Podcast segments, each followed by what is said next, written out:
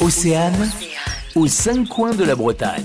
Pour la première fois et à l'occasion des vacances de Noël, le Voyage à Nantes vous propose un voyage en hiver. Jean Blaise, vous êtes le directeur général du Voyage à Nantes. Bonjour. Bonjour. Dans la continuité du Voyage à Nantes, vous avez choisi de travailler avec des artistes qui en fait s'emparent de la ville pour créer vraiment une ambiance très particulière. On a abandonné euh, les traditionnelles euh, lumière euh, de Noël avec ses arabesques qui traversent les rues. Et euh, Vincent Ollinet a imaginé des lanternes sur le modèle de ce que font les Japonais, avec euh, des structures en métal recouvertes d'une toile translucide qui laisse apparaître la lumière. Il a aussi imaginé des sculptures. Il a repris certaines sculptures de la ville, par exemple les angelots du passage Pommeret.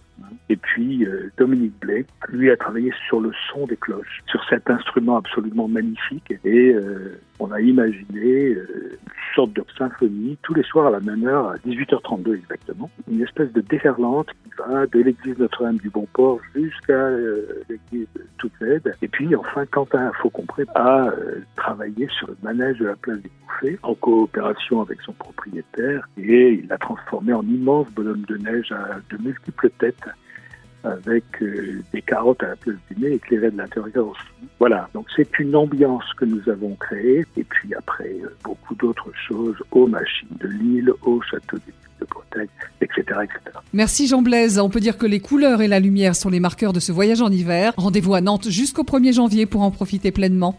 Aux cinq coins de la Bretagne. À retrouver en replay sur océane.radio.